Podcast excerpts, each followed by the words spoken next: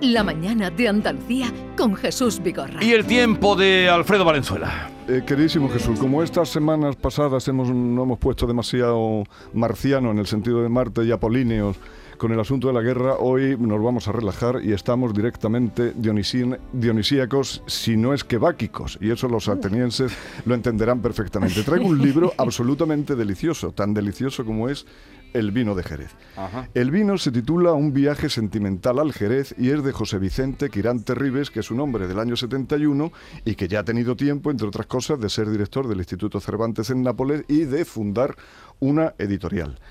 No teníamos noticia de José Vicente Quirante Ribes hasta este libro y nos ha dejado asombrados porque es un libro, ya te digo, absolutamente delicioso. Pero antes de entrar en materia, quisiera, quisiera yo decir que es de la editorial Confluencia. La editorial Confluencia es una pequeña editorial independiente eh, que nació entre Málaga y Almería y que ahí sigue. Quiero saludar de aquí a su fundador y director, Javier Fornieles, porque la verdad es que ha hecho un trabajo eh, siendo una pequeña editorial y en muy pocos años mm, nadie hace libros más bonitos que los de Confluencia, de los de Confluencia en España, ni mejor editados, los harán iguales, pero, pero no más. Se permite el lujo de tener una colección dedicada exclusivamente a Hugo Pratt y a Corto Malté y tiene escritores en su catálogo como Gabriel Albiac. Bueno, cerrado ese paréntesis, volvemos. Y dura. Sí, sí, y pasta, dura. El librito de hoy apenas, digo librito porque apenas tiene 180 páginas. Eh, pues eh, tendrá como 100 capítulos o 120 porque son muy brevitos, la mayoría de ellos solo de media página. El más largo no creo que llegue ni a tres páginas. Se lee con muchísimo gusto porque estos capítulos, unos son instantáneos, otros casi funcionan como poemas en prosa y otros como destellos de erudición porque Viaje Sentimental al Jerez no es solo un viaje geográfico que lo es, porque el autor José Vicente Quirante Ribe expliqué al principio que él lo escuchó decir que estaban pasando cosas en el marco de Jerez y él quiso venir a ver lo que pasaba, si todo era bueno o todo era malo, si era el fin ya de ese tipo de vino o era un renacimiento. Y de todas esas cosas eh, nos habla en este librito. Digo que no es solo un viaje geográfico, sino que es un viaje también en el tiempo, es un viaje histórico, un viaje literario y sobre todo un viaje cultural porque lo que asombra de lo que ha hecho José Vicente Quirante Ribes en este libro que se lee tan bien, tan deliciosamente y se disfruta tanto, los capitulitos, algunos tienen continuidad, otros son absolutamente independientes, uno vuelve a ello y los lee varias veces, porque la verdad es que es de esos libros que no solo estén escritos en estado de gracia, sino que eh, le acompaña a la idea del librito en sí, o sea, hacer este librito con esa, con esa estructura. Digo que es muy literario porque autores como que, que, no, a primera dice no tienen nada que ver con el Jerez, se, citan muchísimos, Connolly, González Ruano, San Juan de la Cruz, Valerí Larbó, Jane Joy, Javier de Maestre, eh, Manuel Chávez Nogales, incluso Orson Welles, que parece ser que en los años 60 hizo una especie de spot de trabajo alimenticio sobre, eh, sobre el Jerez, que, fue un anuncio muy malo, según nos dice aquí José Vicente Gran Terribes, pero bueno, no se puede ser sublime sin interrupción. Eh, hay cosas absolutamente extraordinarias. Algo que eh, hay afirmación, empieza un capítulo diciendo lo de Cleopatra bañándose en leche de burra se queda poca cosa en Jerez. Y parece así, dicho como un chauvinismo, decir, no, aquí Cleopatra, aquí le ganamos a Cleopatra y a los baños en la leche de burra. Pero es que no es ninguna exageración. No es ninguna si ¿Alguien se bañó en Jerez? Porque y esto le va a gustar al amigo David, estoy seguro que le va a gustar al amigo David, en la novela La bodega entrañable de los hermanos Cuevas hay un breve diálogo que yo voy a decir aquí. Dice ella, habla ella, acabo de bañarme en vino, un oloroso de 1862. ¿Te gusto así? Y dice él, con locura, me gustaría beberte toda y muy despacio que es como hay que beber el, el, jerez. Sublime. Hay constantes guiños ¿eh? culturales. Eh, eh, le ha gustado el jerez. Y los mosquitos detrás. Antes, no lo he dicho, pero lo voy a decir ahora.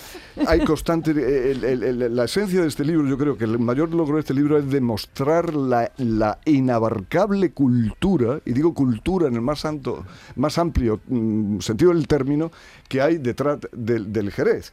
Y además lo hace con sentido del humor. Porque, por ejemplo, hay aquí un guiño a la, una película que todo vais a pillar, uno de los epígrafes los capítulos se titula Los jueves milagro. Ah, sí, sí. entonces él habla del milagro que es hoy todavía encontrar Jerez tal y como está el mundo, ¿no?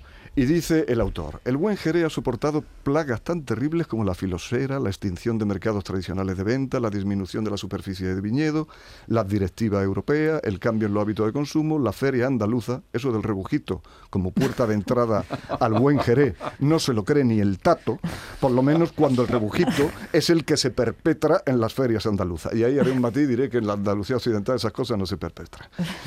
El palo cortado, que se define como misterio que no se hace, sino que sucede, la aparición de Rumasa, la desaparición de Domé, las multinacionales sin interés por la identidad del Jerez, las marcas blancas, los pícaros que dan gato por liebre, el paso tramposo del sírvase frío al sírvase muy frío, las cíclicas crisis, la sobreproducción, el desplome de los precios, los libros de los bodegueros, los cocineros fatuos, los periodistas paniaguados, los taberneros con ínfula, los sumilleres ripiosos y los que colocan los jereces secos en la carta de postres.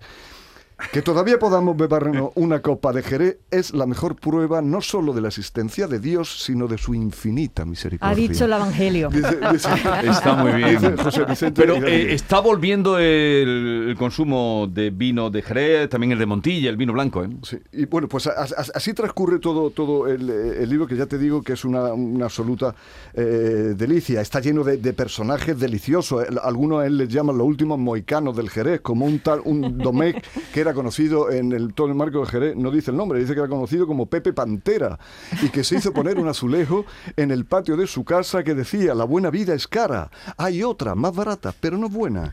Y eso se lo puso el tipo en, en- en el patio de su casa como lema de vida. Y voy a terminar ya con otro capitulito, porque la verdad que pudiendo hablar José, Girán, eh, José Vicente Girán Terribles, que además es poeta, ¿para qué lo voy a hacer yo?